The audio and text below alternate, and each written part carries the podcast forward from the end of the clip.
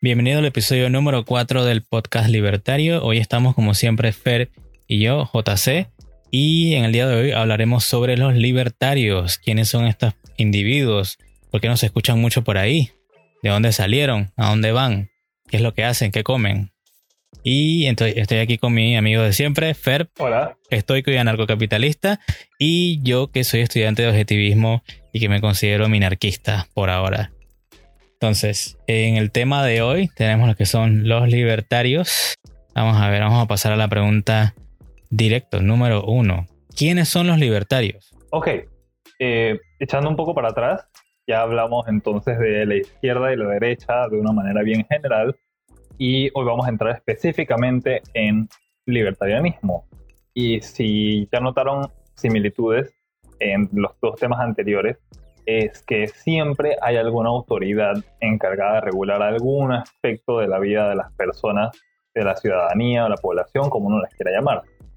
Para los libertarios, que hay distintos niveles, distintas eh, corrientes de pensamiento, incluso dentro del libertarianismo, pero en general son las personas que apoyan la reducción del tamaño del Estado.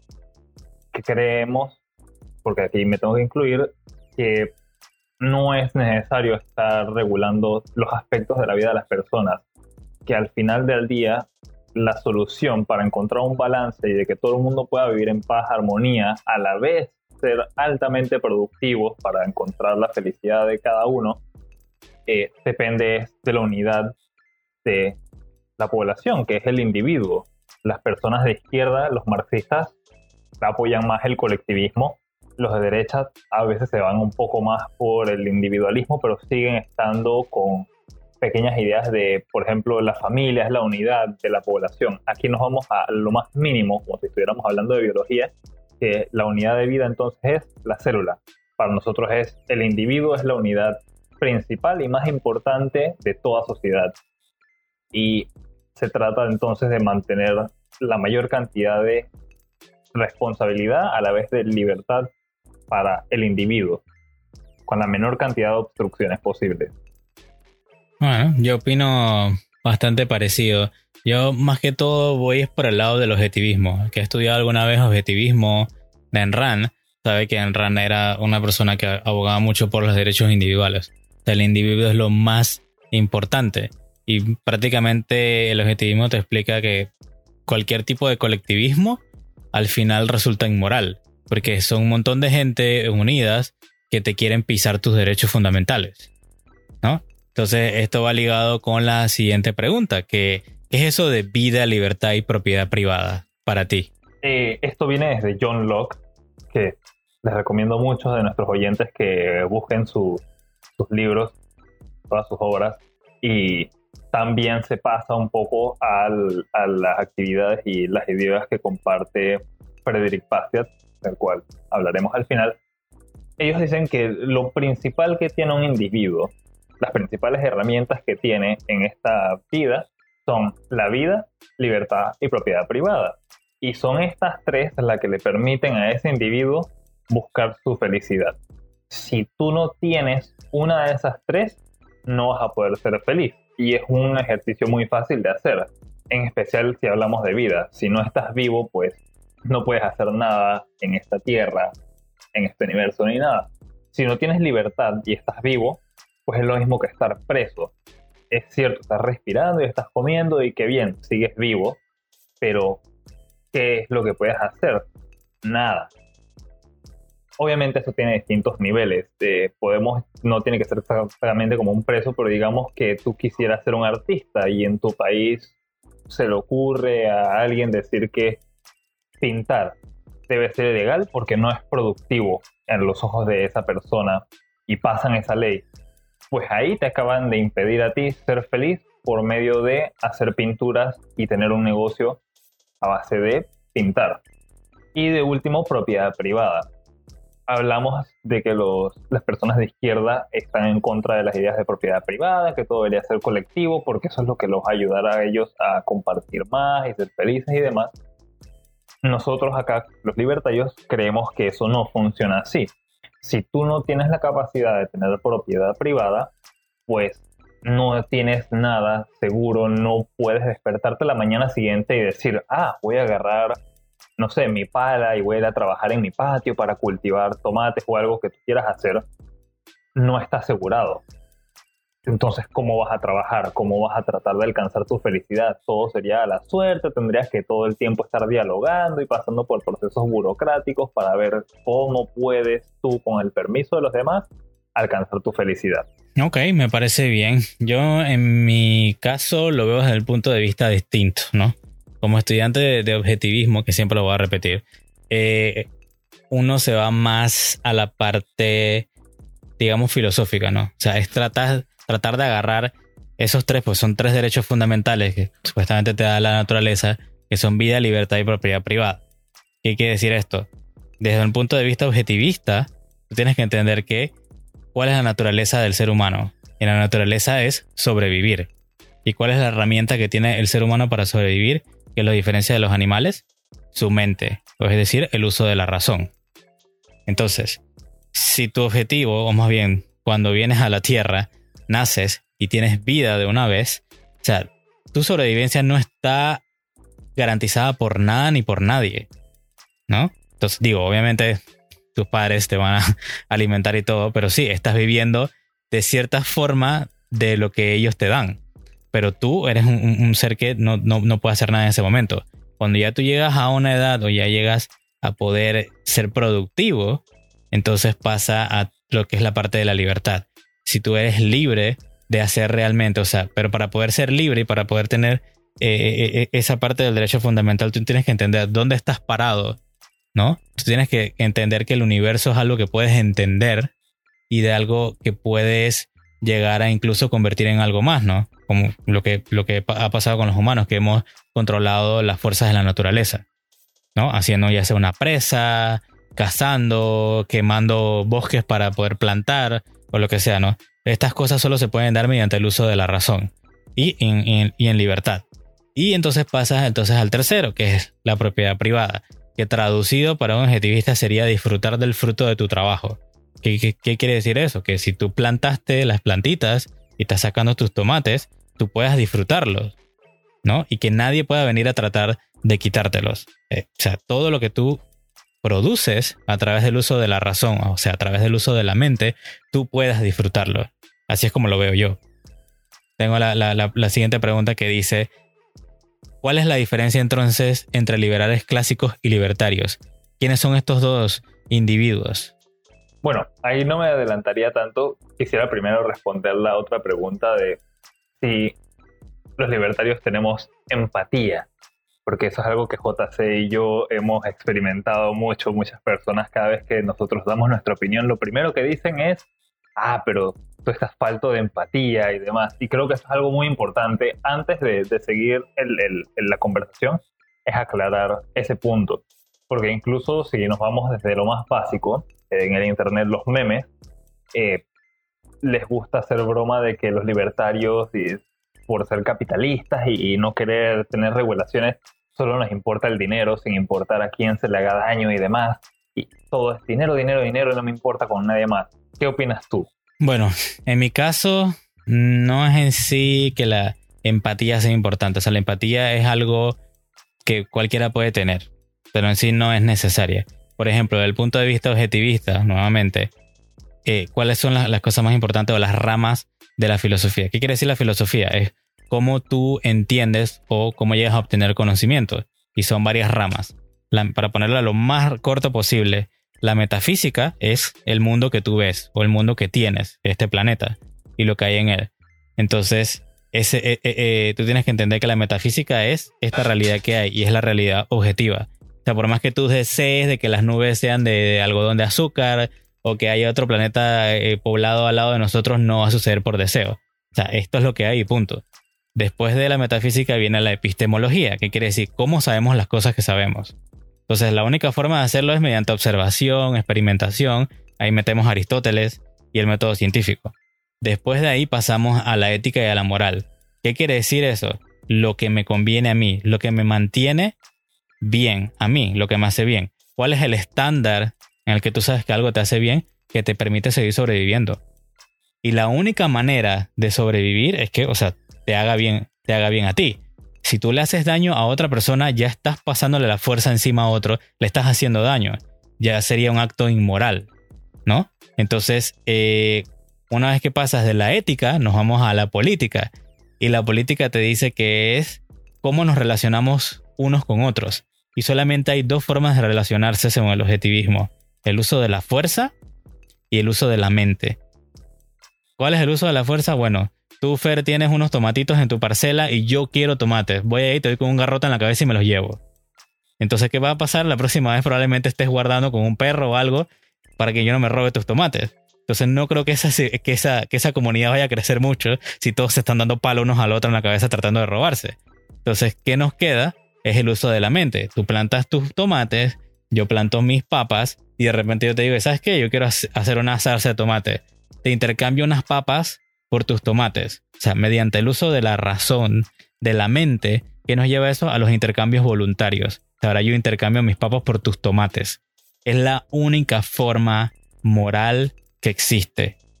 Y ¿Cuál es eso? Llevándolo a, la forma grande de la sociedad, el único sistema que permite que eso se pueda dar, esos intercambios voluntarios, el capitalismo. O sea, a través de la filosofía, paso por paso, siempre vas a llegar al capitalismo.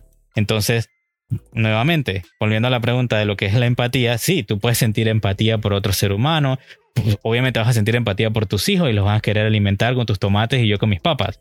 Pero si tú tienes un, amigo, un buen amigo, también de repente yo te puedo regalar mis papas porque quiere y hacemos un, no sé, un puré o algo por el estilo. O sea, eso no tiene, no tiene nada como de...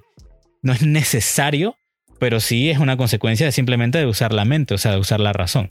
Sí, es, es lo mismo que yo también pienso y para acentuar o enfatizar en los últimos puntos de que el objetivo entonces es que se pueda dar la libertad de transacciones para que las personas por medio de su absoluta voluntad comercien y puedan alcanzar lo que ellos desean, para mí tener empatía con el resto de las personas es ayudar a la sociedad a moverse a ese camino, a estar en un sistema en el cual no hay ninguna influencia ni interferencia externa que pueda afectar las decisiones de esa persona.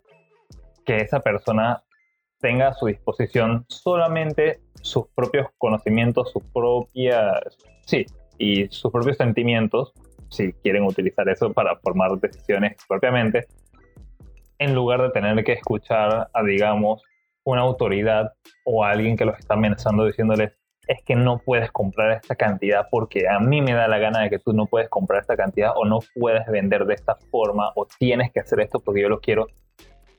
Digamos que seguimos con el tema de los tomates.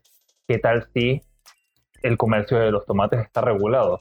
pues las personas que quieren tomates o las personas que tienen tomates se ven forzadas a ver cómo sobrepasan esos obstáculos de regulaciones para que de todas formas ellos puedan comerciar y la persona que al final quería hacer su salsa de tomate pues solamente va, a tener que entonces ser como una especie de sumiso y ceder ante las exigencias que le están imponiendo. Bueno, pero hay esa regulación, justo esa regulación que tú estás mencionando, o sea, si alguien llega del pueblo, ¿no? Qué sé yo, vemos 10 personas, tú tienes tus tomates yo tengo mis papas, ¿cómo ese tipo te va a regular a ti? Te va a decir de que, eh, señor Fer, exacto, volvemos al mismo, siempre lo que es una regulación es o sea, debajo de toda esa, esa palabrería y toda esa cosa, esa jeringonza, siempre hay un arma, hay un garrote en el fondo de lo que es una regulación siempre es el uso de la fuerza. O sea, una, una persona racional, o sea, que sabe el uso de su mente eh, y el uso de la razón, entiende que la única forma de que yo obtenga tus tomates es mediante el intercambio voluntario. O sea, que yo quiera y tú quieras y los dos salimos ganando ese intercambio. O sea, todo lo demás, si ves, una regulación o es algo a la fuerza, una, o sea, una coacción.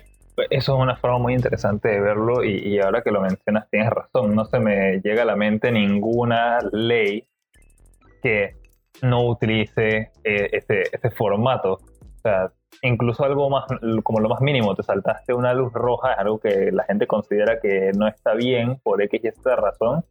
¿Y cuál es la consecuencia? te van a multar. ¿Y qué pasa si no pagas la multa? Pues ahí vienen consecuencias más, más severas. Te pueden y van gradualmente. preso, o te aumentan la, te aumentan la, Ajá. Y para que lleguen a meterte preso, llegan a tu, a tu casa, a tu huerto, que señor Fer de los tomates, venimos hoy a conversar. ¿Por qué usted se pasó a la luz roja? No lo haga otra vez. ¿Verdad que te van a decir eso? O van a venir con un garrote, un arma y te van a decir, no pagaste, vas preso. wow. Todos los días obtengo una nueva forma de ver ciertos conceptos. Bueno, pero entonces para resumir, eh, por lo menos yo diría que los libertarios sí tenemos empatía, a pesar de que por el frente pareciera que no y que todo lo que nos importa es ganar nosotros mismos, porque hay que aclarar algo, nosotros pensamos que cuando el individuo es egoísta, en el sentido no de que quiera aprovecharse de los demás, sino que su preocupación principal es él mismo o ella misma, o sea, el individuo, en lugar del resto de las personas, es cuando uno maximiza el uso de, de todas sus habilidades y por ende puede llegar a ser feliz. Eso siempre y cuando no se intervenga en la libertad de las otras personas. O sea que sí hay un parámetro en el cual todos los libertarios, incluso los anarcocapitalistas como yo, eh, estamos de acuerdo. Tú no puedes simplemente decir que yo soy libre de hacer lo que yo quiera, así que voy a ir a hacerle daño a otra persona. No funciona. Opinamos ahí eh, bastante igual. Entonces nos movemos a la siguiente pregunta. La diferencia entre los clásicos y libertarios, que entonces aquí es donde abrimos un pequeño debate JC y yo. A ver, ¿qué dicen los ANCAPs sobre los liberales clásicos y los libertarios? ¿Quiénes son ustedes? ¿Dónde salieron? estos dos nombres suenan muy similares, pero los, los liberales clásicos simplemente hacen referencia a personas como David Ricardo o Adam Smith y otros pioneros de el, ideal de, de la libertad, pues, de tiempos anteriores, que son personas que abogaban por la libertad individual, pero todavía creen que existe la necesidad para que haya una autoridad, es decir, un Estado, un gobierno que regule actividades para que todo pueda darse en paz, armonía y que todo salga bien, evitar monopolios y demás. Y hay varias justificaciones para esa toma de decisiones y para justificar la existencia de un Estado.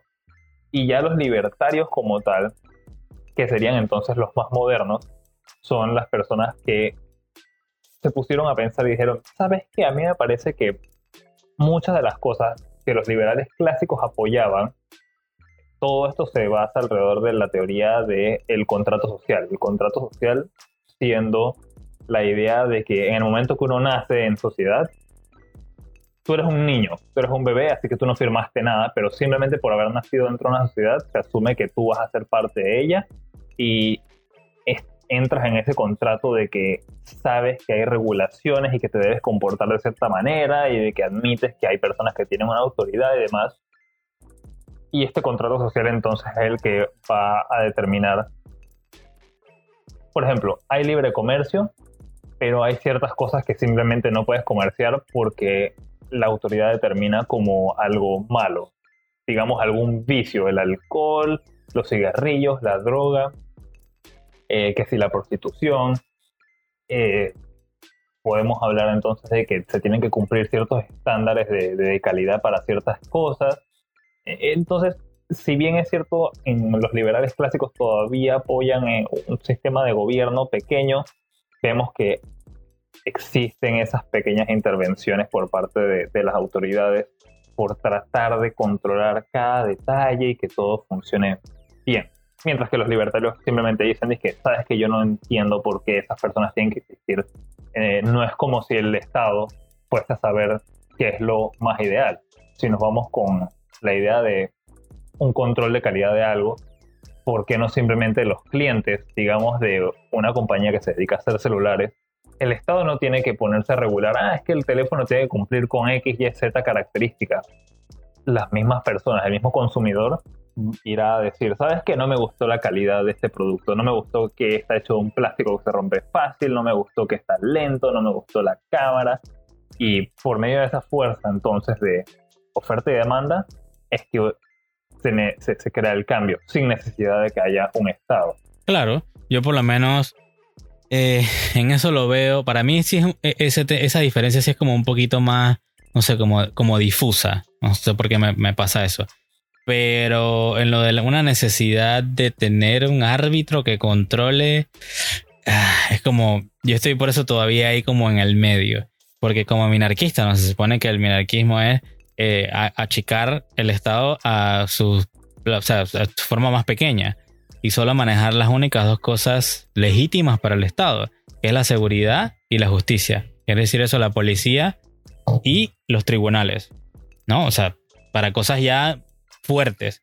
Pero de todas formas yo estoy empezando a ver, por ejemplo, eh, era algo, que le decía a unos amigos, o sea, si tú tienes un problema con Apple, ¿no? De que se te perdieron eh, unos archivos, algo por el estilo, o algo le pasó a tu teléfono entre tu cuenta o algo. ¿a dónde tú prefieres ir? O sea, lógicamente, ¿a Apple o al Estado? O sea, si tú vas a Apple, puede ser que tengas eh, un servicio al cliente o puedas elevarlo a alguien más y se arregla entre la compañía y, contigo. O sea, es directo. Pero yo pienso que si vas entonces a un Estado, que vas a buscar el garrote, vas a buscar la pistola del Estado para que vaya y le apunte a Apple por algo que tú quieres. Y entonces ya tienes que contar de que hay una burocracia en el medio. O sea, que eso va a demorar y se va a dilatar y dilatar. ¿no? Entonces, esa como la, o sea, esas diferencias que hay ahí, o sea, digamos que del tiempo de los liberales clásicos, clásicos, o sea, John Locke y eso, de repente no había tanto lío como una, o sea, una civilización como ahora, pues, que hay demasiadas cosas, demasiados mercados y mucho más complicado.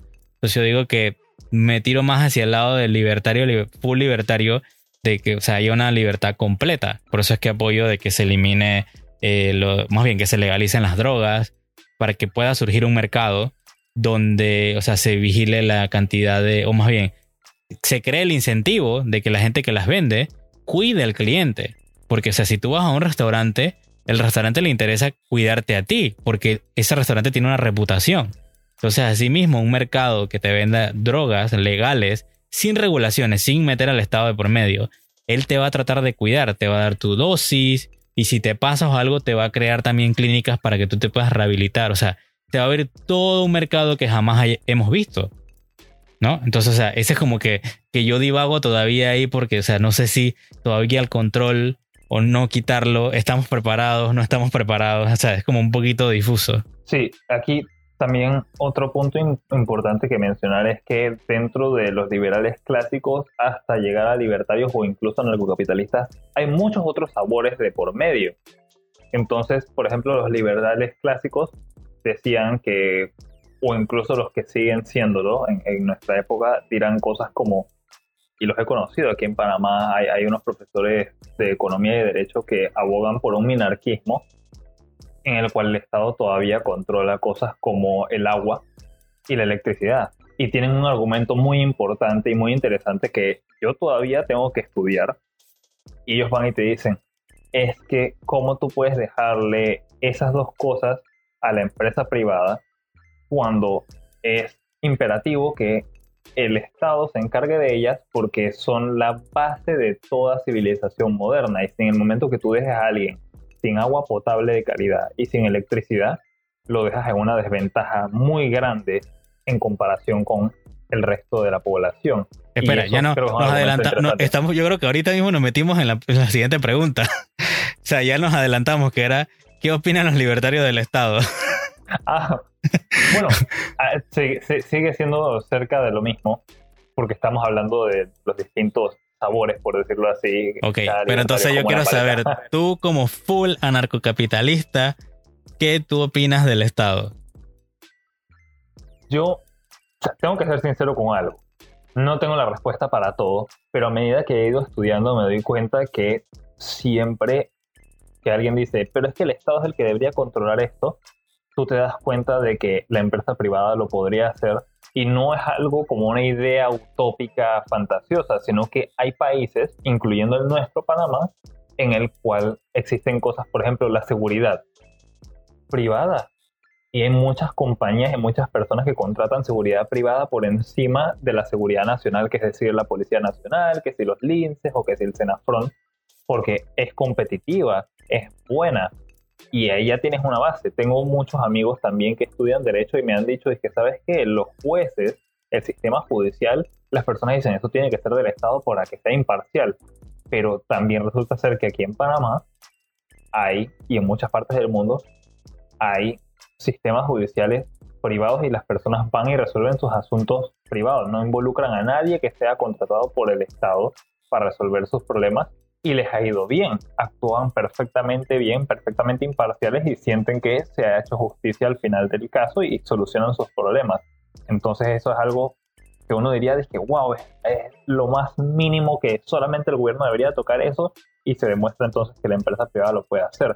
Si nos vamos con el agua y la electricidad, vemos que hay países que también la tienen totalmente privatizada y les ha ido muy bien. Entonces, ¿opinas que, yo diría que, ¿Debería existir o no debería existir? No, no, porque es, el, la misma historia de siempre, suena como un chiste, pero es para mí decir que es necesario el Estado es como decir que bueno, es que es necesario tener un poquito de cáncer. Y pero tú sabes que va a crecer, sabes que va a empeorar. Y tú sabes que técnicamente no es necesario que tengas cáncer. ¿Por qué alguien quisiera tener algo tan feo como eso? Sí, yo creo que a mí lo, el que me está convenciendo cuando eh, que me está convenciendo en cuanto a lo del Estado fue algo que escuchaba a David Friedman, el hijo de Milton Friedman, el, economista. Eh, David Friedman decía de que, bueno, mira, eh, el Estado no creo que sea muy bueno fabricando autos. Tampoco creo que sea muy bueno fabricando mesas o bates de béisbol. ¿Por qué entonces, si sabemos que el Estado no es capaz de fabricar nada de eso, por qué pensamos que serían capaces de fabricar o de hacer leyes objetivas y buenas? Eso me voló la cabeza por completo. Porque es algo como que tú estás, no sé si adoctrinado desde niño, desde la escuela estatal o algo, de que el Estado somos todos. ¿No? Te dicen eso y te lo repiten como un mantra. El Estado somos todos, somos todos, somos todos. Pero ahí entonces, es que a mí me vienen los pensamientos de diferentes pensadores de las cosas que he leído. Y entonces Rante lo dice. Rante dice, o sea, cuando te des cuenta de a quién no puedes criticar, y en este caso es el Estado, sea, el gobierno en sí, te vas a dar cuenta de, o sea, tú tienes que pedir permiso para hacer las cosas. O sea, eh, antes de repente podías plantar tus, tomatitos, ¿no? Libremente. Pero ahora tienes que sacar de que, bueno, dependiendo de donde vivas, si un, un, un, ¿cómo se llama? Un, un, permiso para plantar o un permiso para no sé qué, o un permiso para cazar y permiso y permiso y permiso. O sea que todo está como regulado por este estado. Y entonces te das cuenta de que pedacito por pedacito estás perdiendo en realidad tu libertad. Entonces, o sea, yo me voy a, como decía lo del minarquismo, tratar de achicar el Estado lo más posible a seguridad y justicia. Yo creo que la única forma de que suceda, de que eso suceda, no es deseándolo, sino, por ejemplo, eh, un el individuo armándose. O sea, sacando, si, si en tu país se permite sacar armas o un permiso de armas, sácala. O sea, que, tú no tengas que llamar a una policía porque alguien se te metió en tu casa y cuándo va a llegar esa policía, en 15 minutos, 20 minutos. O sea, mejor es que tú tengas el arma preventiva, o sea, mejor es que la, tengas y, no la necesites, ¿no? Antes de que se te vaya a meter un ladrón o, un violador y le vaya a hacer un daño a algún miembro de tu familia, ¿no? Entonces yo pienso que en verdad a veces hablamos como de, de cosas colectivas y tenemos que ir al individuo siempre, siempre pensar en el individuo. Uno como individuo armarse, educarse. La educación estatal no te sirve para nada. Edúcate por ti mismo, lee tú mismo, mira videos, haz algo por ti mismo. No sé si, ¿qué opinas tú de eso? Eso me lleva a pensar en un punto muy importante que tal vez se nos olvidó mencionar al principio de todo esto y es crucial no solamente para los libertarios, sino también eh, para los que estudiamos un poco de objetivismo, y es responsabilidad personal individual. ¿Y qué queremos decir con esto? ¿O qué quiero decir yo con esto? De nuevo, individuo sobre colectivo, no hablar en MOS, nada de eso. y es que uno va y dice, siguiendo el ejemplo de armarse, ah, pero es responsabilidad entonces del Estado y de la policía protegerme. No, cuando uno se va a las leyes, eh, alrededor del mundo, la policía tiene, o sea, es su trabajo y técnicamente tú podrías decir es su deber proteger a la ciudadanía, pero ellos a nivel individual no están obligados a responder algo que ellos no quieren hacer. Si ellos sienten que la amenaza es muy grande, ellos no tienen por qué ir a tu casa. ¿Y por qué tú le vas a dejar algo tan importante como tu vida en las manos de otra persona que lo más probable es un desconocido, sino quien sea que esté escuchando mano en su corazón y diga es que no, yo conozco a todos los oficiales de, seguridad y policías de mi área.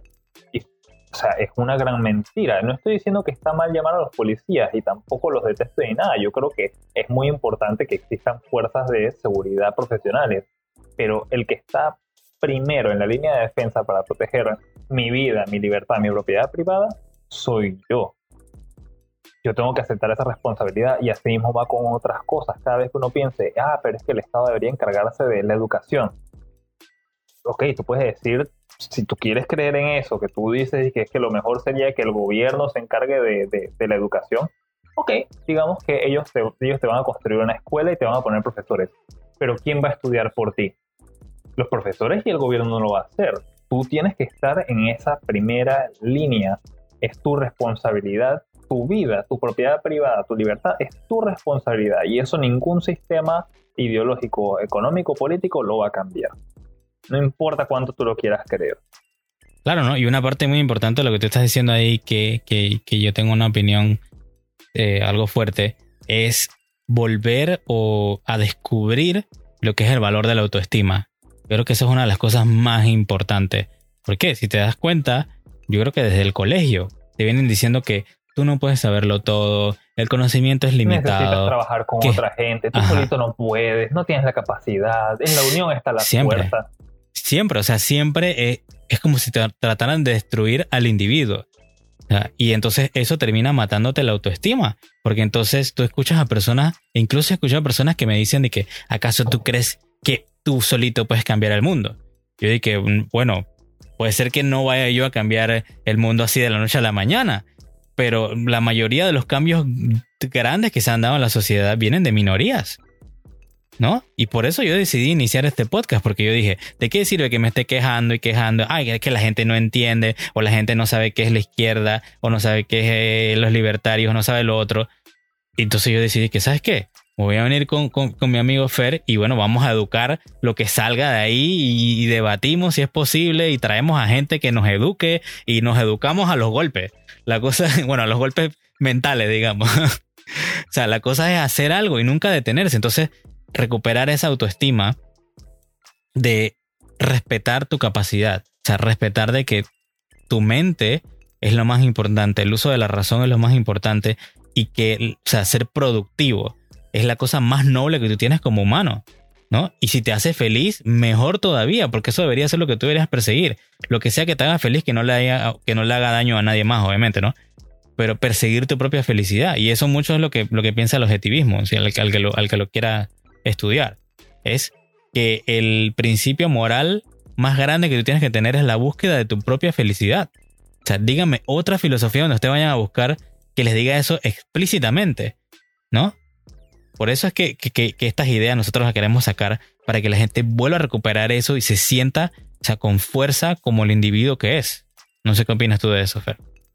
Eh, eso me recuerda también, eh, no he mencionado por qué yo soy libertario y por qué llegué a ser anarcocapitalista. Y viene exactamente eso que tú dijiste. Cuando yo estaba en el colegio, eh, digo, ¿quién no le han hecho bullying y demás? Cada uno lo maneja diferente. A mí nunca me afectó. Pero sí llegué a tener mis épocas en las que yo pensaba, es que sabes qué, tal vez yo no, no soy suficientemente bueno, yo no me estoy juntando con las personas correctas, yo no soy capaz, yo soy débil y no sé qué. Y no fue sino hasta cuando ya me estaba graduando del colegio y pasando a la universidad que yo me di cuenta, ¿sabes qué? Yo me preocupo demasiado por lo que los demás piensen en, cualquier tema.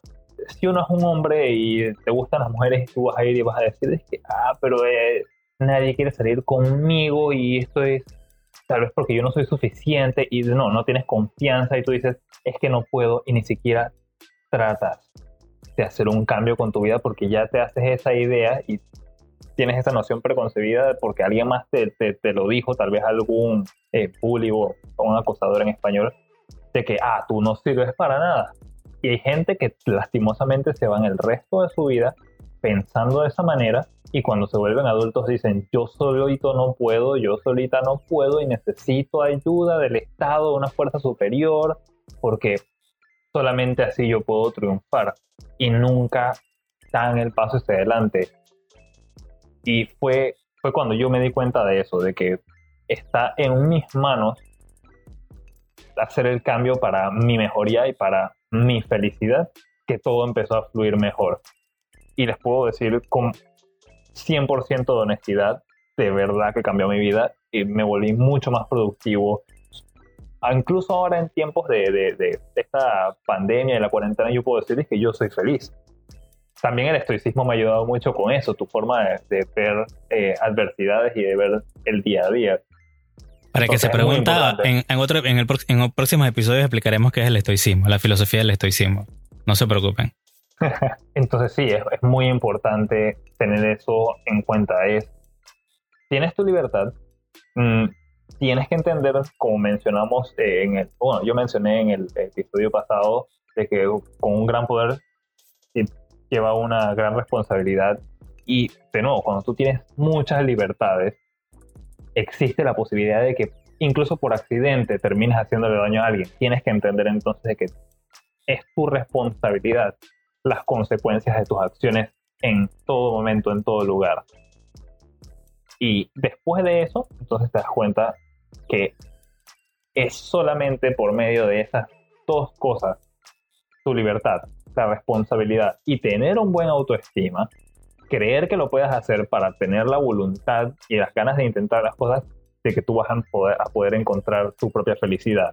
Si tu propia felicidad, digamos, depende de ayudar a las otras personas a ser felices, pues de nuevo, ¿cómo vas a hacer eso? ¿Cómo vas a ayudar a las otras personas a ser felices si tienes alguna, algún obstáculo impuesto, digamos, por el Estado o por alguna otra persona? Me parece genial tu, tu reflexión. Entonces, bueno, si contaría rápido también cómo llegué a, este punto de, pensamiento, fue hace dos años que una amiga me dijo, o sea, yo le preguntaba, yo dije, pero dime qué leer, porque yo escuchaba de política, pero no entendía un carajo. Yo dije, pero no entiendo, ¿esto qué significa? ¿Esto qué es? ¿Y qué hace el Estado? ¿Y por qué el Estado hace esto y lo otro? ¿Qué hacen los diputados? ¿Cuáles son sus funciones? ¿Por qué regalan eh, materiales de construcción y bolsas de comida? No entiendo. O sea, yo, yo percibía como que había algo malo en eso, pero no entendía el por qué.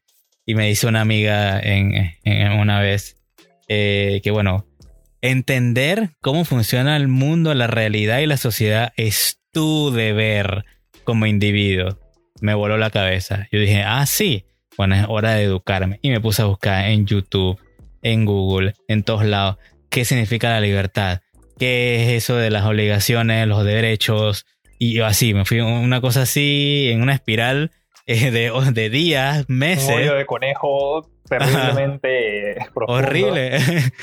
Hasta que llegué a escuchar de que había que leer La ética de las urgencias que está en el libro de la virtud del egoísmo de Ayn Rand. Ese, es solo ese capítulo me hizo entender tantas cosas que me cambió totalmente la forma de pensar. Y de ahí lo que decidí fue irme a estudiar filosofía, en este caso objetivismo. Y eso es lo que me daba las herramientas para poder tomar control sobre todo lo que hago. O sea, porque las únicas dos cosas que tú puedes controlar es tu cuerpo y tu mente.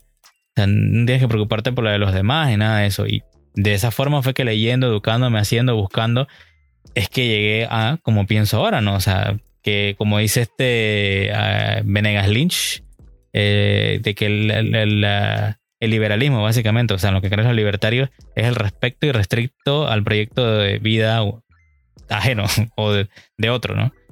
Entonces, en eso es lo que, o sea, la, la, base, por decirlo así, mi misión, visión o lo como le quieras llamar, es eso, o sea, el respeto irrestricto de lo que, hey, tú quieras hacer lo que te dé la, gana en tu vida, siempre y cuando no afecte a terceros, ¿no? Entonces, así fue que yo llegué a, este punto, ¿no? Entonces... Sí, siempre con el principio de la no agresión. Eh, eh, en inglés, si ven memes de, anarcocapitalistas, van a ver eh, NAP, que suena como así está, el NIP, y se refiere a eso que acaba de decir JC. Es, tú tienes tu libertad y no puedes utilizar tu libertad para dañar a nadie más de ninguna manera. Y al menos ese es el único principio, como decir, ley o, regla que existiría para nosotros los anarcocapitalistas en una sociedad totalmente anarcocapitalista, o sea, donde no hay un Estado. ¿Cómo se determina eh, cómo va a funcionar todo? y es, nadie viola esa regla.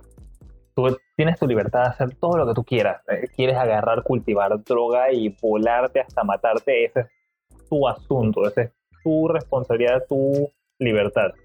Pero no puedes permitir que eso le afecte a otra persona. En el momento que eso le afecta a otra persona, tú pierdes protección de este llamado principio de la no agresión y el resto de la sociedad, y de nuevo, existen todavía guardias, policías, jueces privados, pero existen, entonces te van a procesar. Eso es nada más como para aclarar muchas personas cuando escuchan a veces que anarco, esos son los que quieren ir a quemar las calles, esos son los que aparecen, que la antifa y vaina allá en Estados Unidos quemando todo. Eso no es para nada de lo que nosotros abogamos porque de nuevo que están quemando esas personas propiedad privada y nosotros estamos totalmente en contra de que uno vaya a hacerle daño a otra persona físicamente o a su propiedad. Me parece genial. Entonces, el último punto, tenemos algunas recomendaciones para el principiante. De repente alguien que nos escucha ahorita mismo no conoce sobre las ideas de los libertarios, las ideas de la libertad, ¿no?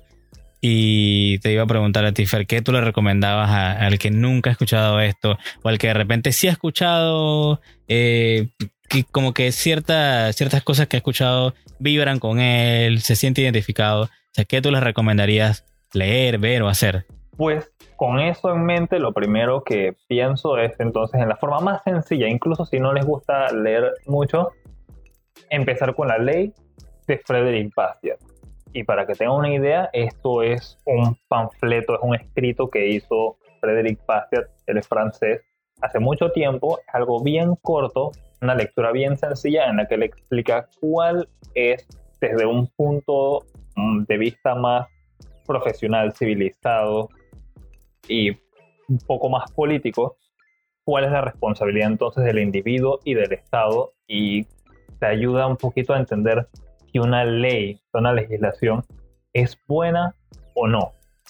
Cómo saber cómo está funcionando el mundo. Y yo creo que este libro es una muy buena base para empezar a entender entonces el libertarianismo. Lo habla todo de una forma muy imparcial. Incluso siendo que Bastiat era libertario, él no va y te dice que ah, tal ley e-, es mala porque yo lo digo. Lo deja a tu libre albedrío y a tu percepción determinar las cosas. Entonces, es una muy buena base. Y desde entonces una plataforma más filosófica, Meditaciones de Marco Aurelio. Eh, yo, como estoico, ese es mi libro favorito. Eh, Marco Aurelio o Marcus Aurelius. Él fue el último de los cinco grandes buenos emperadores de Roma estoico, esa eh, escuela gira en torno a el individuo. ¿Cuáles son las capacidades del individuo? ¿Qué está en mi poder para cambiar? ¿Qué es bueno? ¿Cómo debería actuar? ¿Cuáles son mis percepciones de vida? ¿Para qué existo? Suena un poco etéreo. De nuevo, es una lectura relativamente corta. Y una vez que uno lo empieza a leer, se van a dar cuenta de que no es una filosofía como mística y de estilo fantasma, son cosas que uno puede aplicar en su día a día.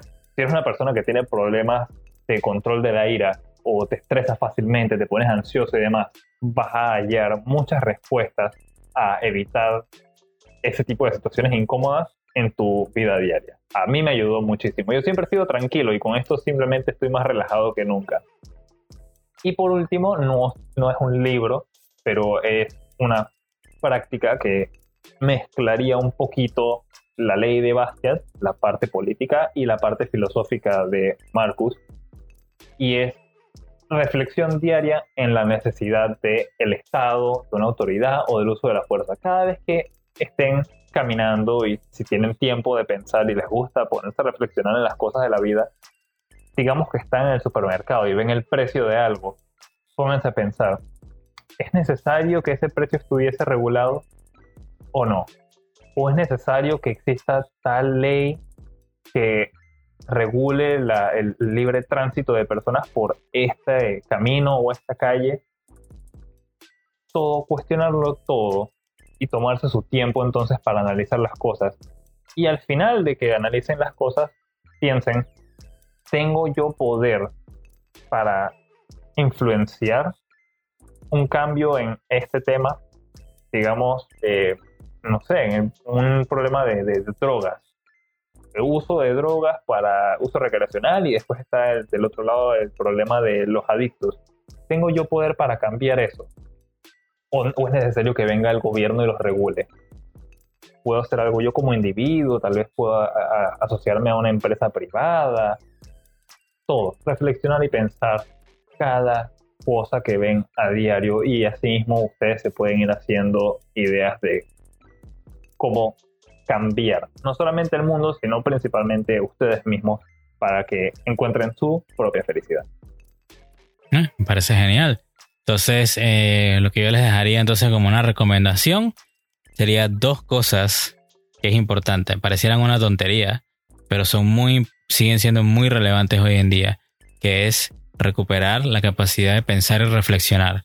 Cada vez que ustedes escuchan eso de conocerse a sí mismo, es de verdad, o sea, conocer cuáles son tus ideas, objetivos realistas eh, y siempre, o sea, tener el pensamiento o la capacidad de pensar como primario. O sea, la razón es un absoluto, o sea, es la única cosa que tenemos para poder navegar por esta realidad.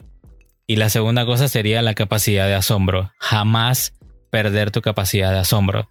Así como un niño se la pasa preguntando de que, ah, mira el perro, ah, mira el edificio, ah, mira la llanta, mira el carro. Sea, así mismo, tampoco, bueno, tampoco siendo tan molestos, pero nunca perder esa capacidad de asombrarte de cosas nuevas, ¿no? Mirar, eh, qué sé yo, lo que me preguntaba yo, cómo funciona el Estado, por qué funciona así, cuáles son las funciones de los diputados o de los legisladores, eh, cómo funciona eso de la democracia, por qué hay tres poderes, o sea, como que siempre tener ese asombro y no simplemente sentarse que, ah, bueno, ya yo me las sé todas, porque si ya tú te la sabes todas, o sea, no hay más nada que aprender. Y la vida resulta entonces aburrida. Y lo que yo les podría dejar también sería dos lecturas, o tres lecturas más bien, que fueron las que me cambiaron a mí todo. Y una, la primera sería La virtud del egoísmo, de Ayn Rand. Eso, cuando tú lo terminas de leer, recuperas totalmente tu autoestima. Eh, y la segunda sería Filosofía, ¿quién la necesita? Creo que Fer, tú lo estás leyendo, ¿verdad? Sí, muy buena lectura es, eso al final te deja con ganas de crear.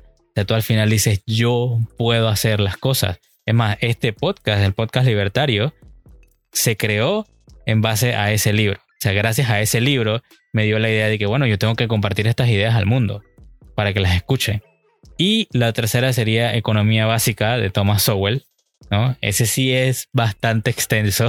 es un libro creo que como de 500, 600 páginas. Los otros, si acaso, llegan a 200. Este es un tocho de libro, pero créeme que todo lo que necesitan saber de la economía, por lo menos lo más sencillo, está explicado en un lenguaje sencillo, ¿no? Para el que no, no entiende, yo no entiendo mucho de, economía y gracias a él he empezado a entender. Ahí van a ver los son controles de precio, las regulaciones, porque eso es inmoral, o sea, un montón de cosas y hasta con ejemplos históricos. O sea, es lo mejor que les puedo recomendar para empezar de repente a entender cómo funciona la economía. Con esos tres libros, ustedes van a ser capaces de por fin ver los engranajes de cómo funciona la realidad. se los aseguro que les va a cambiar la vida, la mente, todo. Yo quiero agregar algo ahora que JC también mencionó que, que, él se le ocurrió la idea del podcast y todo es por haber leído. Yo también tengo que decirlo. en algunos de los episodios hemos mencionado de que ah, acá a Fer le gusta el buen whisky y demás y el emprendimiento. Y ha sido gracias a estas lecturas y a esta corriente de ideas del libertarianismo, el objetivismo y el estoicismo que yo no solamente he logrado tener muy buena autoestima, sino que también, siendo una persona muy tranquila, he encontrado energía y motivación para ir y hacer cosas. Y cuando empecé uno de mis negocios, eh, para que tengan una idea, eh, son unas máquinas expendedoras de estas de sodas y snacks muy divertido, la verdad, y les ha ido muy bien, excepto ahora que estamos en, esta cuarentena, no he podido ir a chequear a esas pequeñas, eh, esos bebés. Pero ha sido gracias a eso que yo entonces me he atrevido a arriesgarme y a tratar de hacer algo, cosas que en, en tiempos anteriores, antes de conocer todo eso, yo hubiera dicho yo no tengo la capacidad de eso. Y estoy seguro de que muchas personas piensan de esa forma porque tengo amigos y amigas que se me acercan y me chatean y me dicen, pero ah, tengo que investigar más y, no me siento seguro o segura de lo que estoy haciendo haciendo, yo creo que voy a fracasar. Una vez lean esos libros, ustedes van a encontrar el coraje para salir adelante. De verdad que sí. Perfecto. Creo que sería todo por el día de hoy, ¿verdad? Sí. Entonces, gracias por escuchar el episodio de hoy. Hoy aprendimos muchos conceptos, ideas, le dejamos libros que creo que le van a durar toda la cuarentena. Sería todo por el día de hoy nuevamente. Gracias por escucharnos. Nos escuchamos en la próxima, Fer. Hasta luego. Muchas gracias por escucharnos hoy. Y por favor, léanse todos esos libros. No se queden en el centro. Para los que vieron el episodio 1, de verdad.